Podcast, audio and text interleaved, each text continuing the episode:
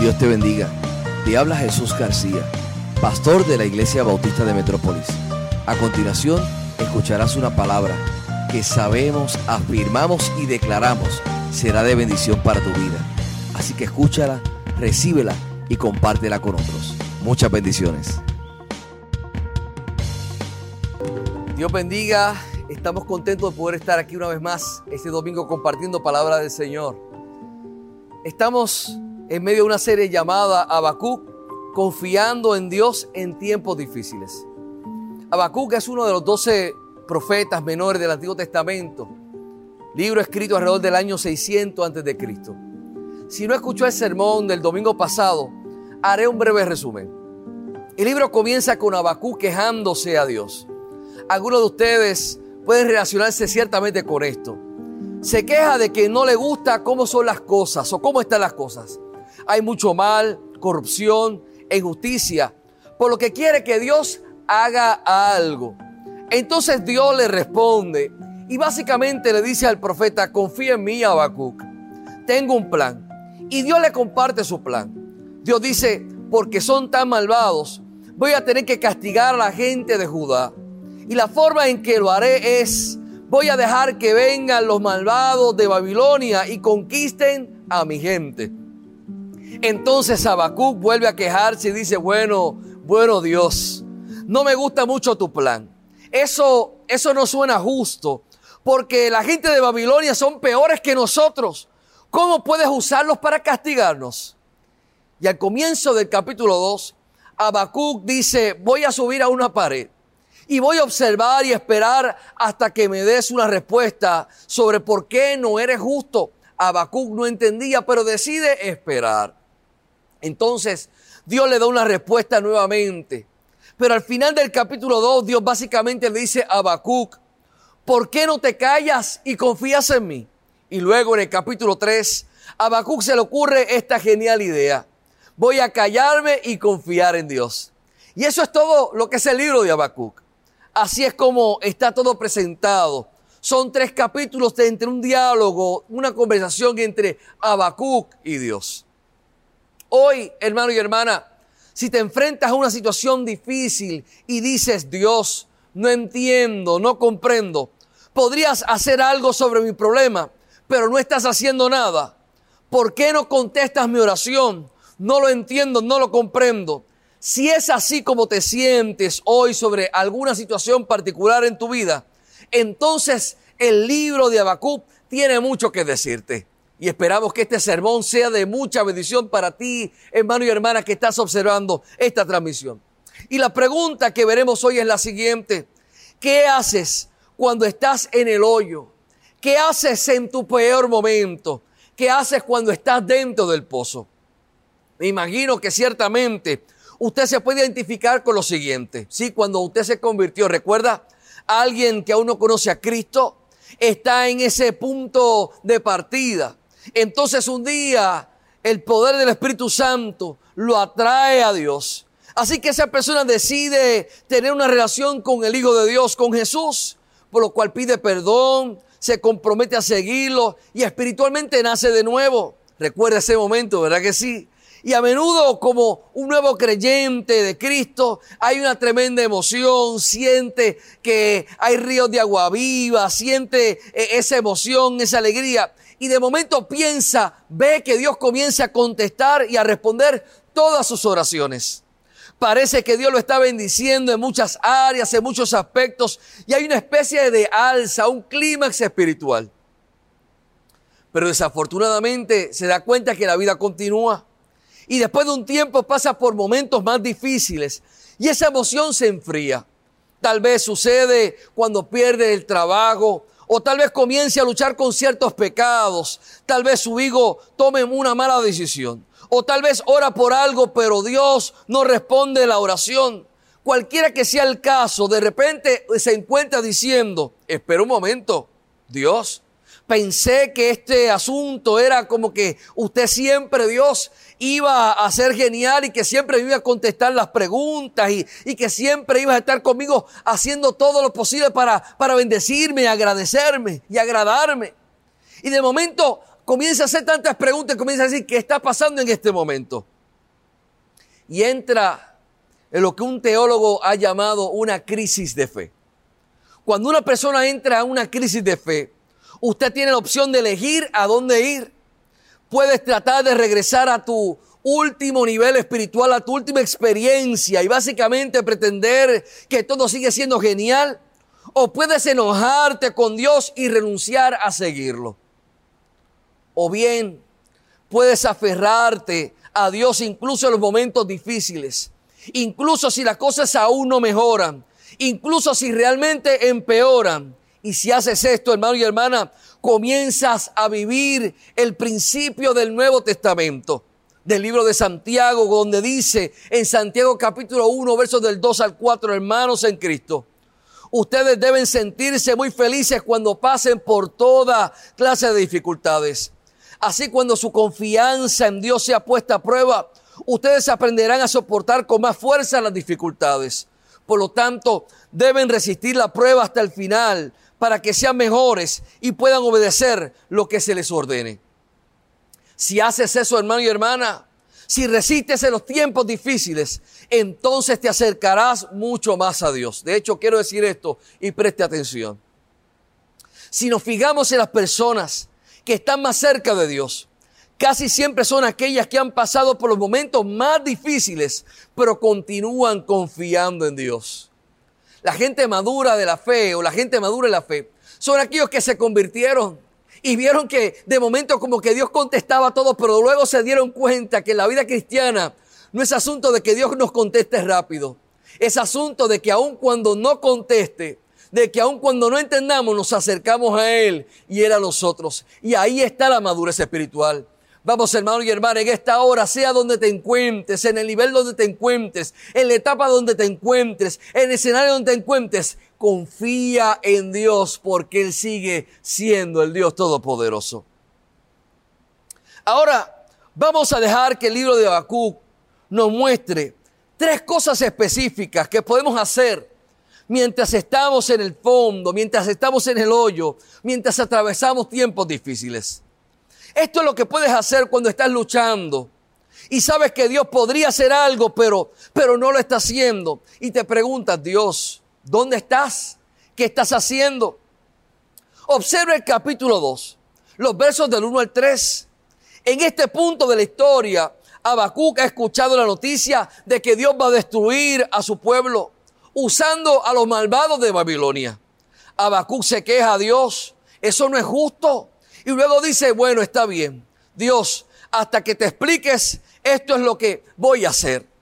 Habacuc, capítulo 2, verso 1, versión Dios habla hoy dice que Habacuc dijo, estaré atento y vigilante, como lo está el centinela en su puesto, para ver qué me dice el Señor y qué respuesta da a mis quejas. Él dice, voy a esperar aquí y estaré atento hasta que reciba una respuesta de Dios. Con demasiada frecuencia, hermano y hermana, cuando surgen problemas en nuestra vida, lo que hacemos es simplemente quejarnos y quejarnos de lo que está sucediendo y luego seguimos con nuestras vidas. No esperamos que Dios nos responda, así que nunca nos detenemos a escuchar. Nunca preguntamos, Dios, ¿qué intentas decirme? ¿Qué quieres mostrarme? Hermano y hermana, si te detienes a escuchar, ciertamente Dios a menudo te va a hablar. ¿Cómo? ¿De qué manera te va a hablar? Mire, hay muchas maneras, muchas maneras distintas en las cuales Dios puede hablar a tu vida y a mi vida. Dios puede hablar a través de su palabra mientras la lee. De hecho, yo aprendí en el seminario lo que dijo un profesor. Podemos obligar a que Dios nos hable todos los días, sí, a través de la palabra. Dios puede también hablarnos a través de impresiones del Espíritu Santo. Mientras oras, el Espíritu Santo traerá pensamientos, ideas o imágenes a tu mente la Biblia dice que el Espíritu de Dios nos guía a toda verdad. Dios puede hablarte a través de las circunstancias. Dios puede hablarte a través de otras personas, a través de sus consejos y advertencias. Dios puede hablarte los domingos por la mañana, a través de un sermón de tu pastor. Dios tiene muchas maneras. Ahora, tengo que decirte que no, que solo porque escuches a Dios no significa que te gustará lo que Él te diga. Sí, el hecho de haberlo escuchado no implica que te va a gustar siempre lo que Dios te dice. A no le gustó lo que Dios le dijo. Pero al menos cuando lo escuchó, al menos cuando Habacuc escuchó, Habacuc decidió detenerse y prestar atención. Habacuc decidió detenerse y prestar atención.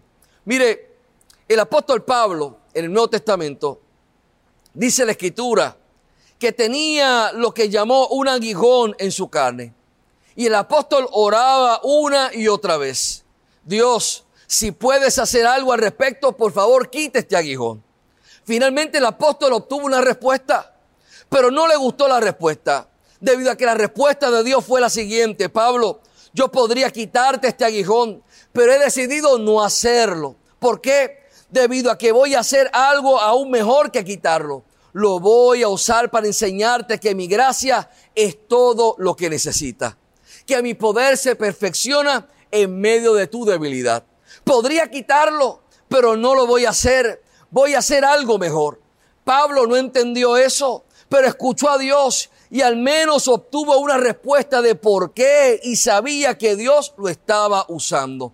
A veces la respuesta de Dios no nos gusta. A veces son circunstancias adversas y difíciles y no lo entendemos. Pero lo primero que tenemos que hacer es escuchar. Preste atención a todas las formas, maneras en que Dios puede hablarle hasta que obtenga una respuesta. Número uno, escucha. Número uno, escucha. Si no obtiene una respuesta en oración, no se detenga allí estudie la palabra de Dios o escuche algunas buenas enseñanzas o pida consejo a personas maduras en la fe y escuche hasta que obtenga una respuesta. Número uno, escucha. Lo segundo que hizo Habacuc fue escribir lo que Dios le mostró. Habacuc escribió lo que Dios le mostró. En el verso número 2, el Señor le respondió, escribe en tablas de barro lo que te voy a mostrar. Escribe en tablas de barro lo que te voy a mostrar. ¿Por qué necesitamos escribirlo? Hermano y hermana, debido a que probablemente haya tenido una experiencia como la mía. Mire, mi esposa Betsaida me pide que compre algunas cosas en el supermercado. Y no es una lista larga, solamente son tres cosas.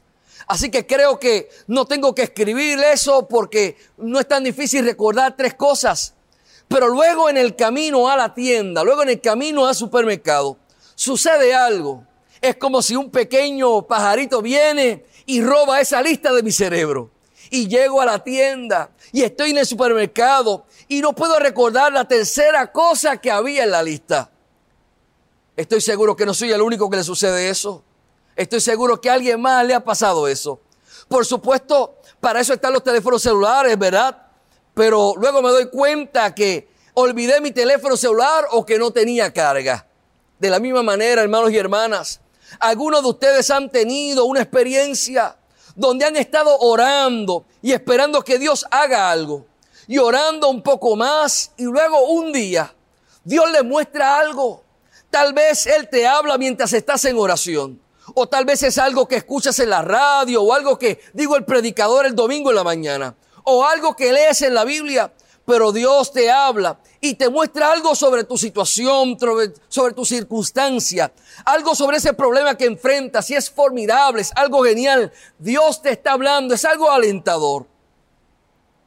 Estás pensando ciertamente, eso fue Dios, pero ¿qué pasa? Al día siguiente, cuando recuerdas la palabra, no está tan claro en tu mente y crees que probablemente sí fue de Dios. Y luego una semana después piensas, no puedo recordar exactamente lo que Dios dijo.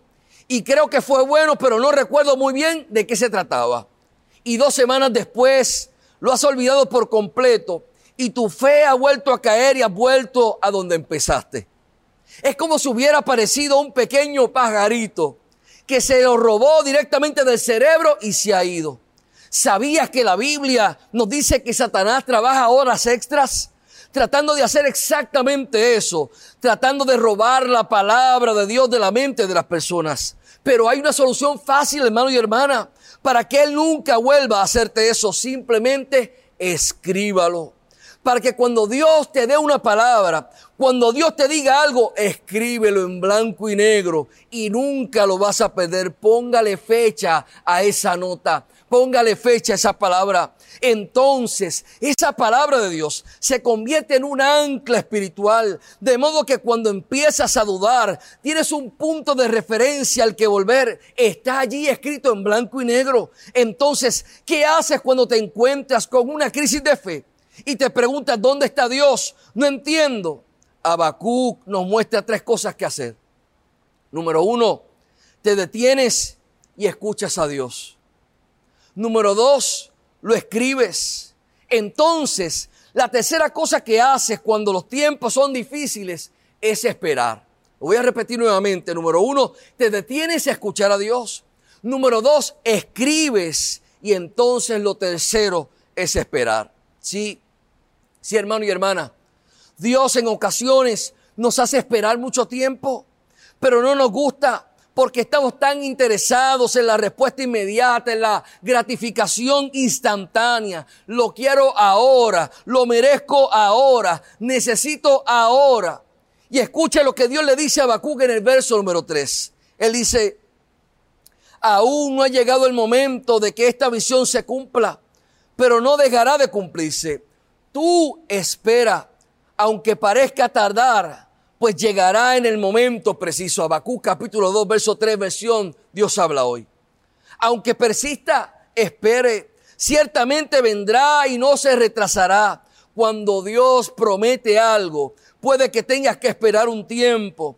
Algunos de ustedes ahora mismo, precisamente en este momento, se encuentran en una sala de espera crees que Dios te ha mostrado algo, tal, vez incluso lo hayas escrito y ahora estás esperando y estás esperando y estás esperando y estás esperando y tienes miedo de que no suceda. Pero recuerda esto, hermano y hermana, los retrasos de Dios no son negaciones de Dios. Cuando Dios ha prometido algo, se va a cumplir, pero es posible que tengamos que esperar un tiempo. Ahora, hermano y hermana, mucha gente posiblemente piensa, está bien, estoy esperando, así que estoy atrapado aquí sin hacer nada. Cuando piensan en esperar, no piensan en hacer absolutamente nada. Pero sabe, esperar, esperar también es accionar. Yo te invito a que mientras esperas, sigue sirviendo al Señor en todo tiempo. Yo te invito a que mientras espera, sigue obedeciendo. Yo te invito a que mientras espera, sigue alabando. Yo te invito a que mientras espera, sigue cantando. Yo te invito a que mientras espera te sigas gozando. Esperar no es sinónimo de estancarse. Esperar implica creer y obedecer y confiar de que Dios sabe cuándo es el mejor momento. Yo quiero volver a leer este pasaje bíblico, el verso número 3. Pero esta vez en la versión La palabra de Dios para todos. Y quiero que te imagines ahora mismo Dios diciéndote estas palabras directamente a ti y a tu corazón. Dice de la siguiente manera en esta versión, esta visión es testimonio de que hay un día y una hora señalados. Aunque parezca que demora en llegar, espéralo, porque es seguro que llegará y no tardará. Sí, hermano y hermana, si parece lento, no se desespere, porque estas cosas seguramente sucederán sea paciente, no se retrasará ni un solo día. Esa es la palabra de Dios para ti hoy. Espera, aunque tardare, Dios lo va a hacer. Y eso nos lleva al versículo número 4 de este capítulo número 2. Quiero que sepas que Habacuc, capítulo 2, verso 4, es uno de los versículos más importantes de la Biblia. Se cita varias veces en el Nuevo Testamento, en Romanos, en Gálatas, en Hebreo. Este verso es parte de los fundamentos de la teología del Antiguo Testamento, del Nuevo Testamento. De hecho, el apóstol Pablo de Martín Lutero de la Reforma, un pequeño verso de un hombre de que algunos de ustedes quizá nunca habían escuchado. Abacú capítulo 2, verso 4, versión Dios habla hoy, dice, escribe que los malvados son orgullosos, pero los justos vivirán por su fidelidad a Dios. La Reina Valera dice, justo por su fe vivirá. Un verso simple. Dios dice, hay dos tipos de personas. Hay personas orgullosas y hay personas que viven por fe. Solo dos tipos de personas. Hay personas que confían en sí mismas o personas que confían en Dios. Eso es, hermano y hermana. Si quieres resumir toda la vida y resumirlo en lo básico, aquí está. Dios te dice a ti, me dice a mí. Hay dos tipos de personas. Personas que confían en mí y personas que confían en sí mismas. Él te dice a ti, me dice a mí. Las personas que confían en sí mismas son orgullosas, están hinchados, llenos de sí mismos. Piensan que son más inteligentes de lo que son. Piensan que son mejores de lo que son. Piensan que son más sabios de lo que son. Y se equivocan. Dios dice que los justos vivirán por fe. Ahora, algunas personas dirán, no creo que necesite fe, no tengo, no tengo ninguna fe. Yo soy ateo, podrían decir, mire, la verdad es que si eres ateo, eres una persona de una fe increíble porque confías en las tres libras de carne que tienes entre las orejas. Y ni siquiera puedes probar que las tres libras de carne entre las orejas funcionan correctamente. Es una fe asombrosa. Algunas personas dirán, bueno, no creo que haya vida después de la muerte, pero nunca has estado allí. Entonces lo que realmente está diciendo es que tengo fe en la esperanza de que no haya nada. Es fe, no es un hecho, porque no has estado allí. El punto, hermano y hermana, es que cada persona viva está construyendo su vida en una decisión de fe. Vas a poner fe en algo, vas a confiar en algo, incluso, incluso si rechazas a Dios. Entonces, hermano y hermana, lo que Dios le está diciendo a Habacuc es lo siguiente: los justos viven por fe en mí. Los justos tienen un estilo de vida que los distingue de los demás. Y es un estilo de vida de fe y de confianza en mi hermano y hermana. Dios nos dice en esta palabra, a través de Habacuc, los justos viven creyendo en Dios. Los justos ponen su confianza en Dios. Los justos confían en el Dios Todopoderoso. Esas son las únicas dos opciones en la vida del ser humano. Dios dice, puedes confiar en mí o puedes confiar en ti. Y todo lo demás son solo detalles. Los justos solamente confían en mí. Mire, finalizando este pasaje bíblico, hay algo que me llama la atención en este capítulo número 2. Y ciertamente me parece interesante lo que dice el profeta o, lo, que, o lo que el Señor, eh, lo que establece este verso, capítulo 2, verso número 20. Este último versículo del capítulo 2 dice lo siguiente, la versión Dios habla hoy. Pero el Señor está en su santo templo. Guarde silencio delante de él toda la tierra. Habacuc está diciendo, no entiendo lo que Dios está haciendo. No me gusta e incluso quiero creer que va a suceder, pero el Señor está en su templo sagrado que toda la tierra esté en silencio delante de Él. En otras palabras, el Señor todavía está a cargo. El Señor es santo, Él es bueno, Él es justo, Él es verdad. Y a pesar de que todo lo demás parece estar fuera de control, el Señor está en su templo sagrado, que toda la tierra está en silencio ante Él. El justo por la fe vivirá. Señor, Señor, voy a escuchar. Señor, voy a escribir. Señor, voy a esperar. Aunque no entienda y no comprenda, por justo, Señor. Seré justo porque voy a confiar en ti. Tú en la cruz del Calvario moriste por mis pecados. Por lo tanto, no hay nada que yo pueda hacer para lograr ser bueno. Tú lo hiciste en la cruz del Calvario. Por lo tanto, mi confianza estará puesta en ti, Señor. Señor, aunque no entienda, aunque no comprenda, tú sigues estando a cargo. Tú eres el que estás al mando, por lo tanto no me rendiré. Tendré fe y seguiré confiando. Creo, creo que el Señor está en su templo. Todavía está en el trono. Todavía está a cargo de todo y puedo confiar en Él.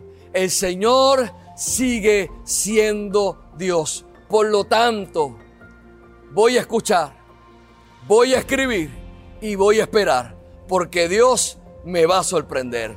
Amén, amén y amén.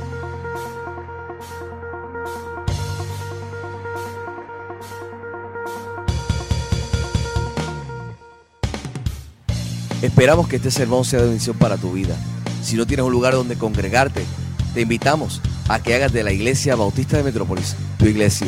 Nuestro lema es, entramos para adorar, salimos para servir. Para mayor información, 787-750-8021. Dios te bendiga.